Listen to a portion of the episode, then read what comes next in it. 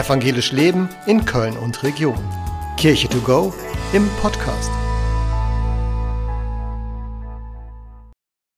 Himmelfahrt. Was ist das eigentlich?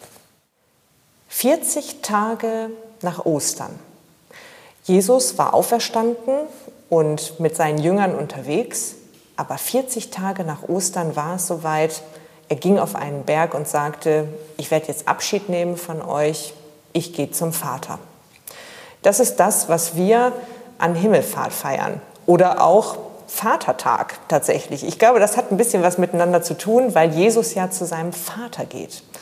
Und Jesus steht auf diesem Berg und die Jünger sind bei ihm und einige, ja, die haben das, die waren, glaube ich, ziemlich traurig, dass er jetzt gegangen oder gehen will.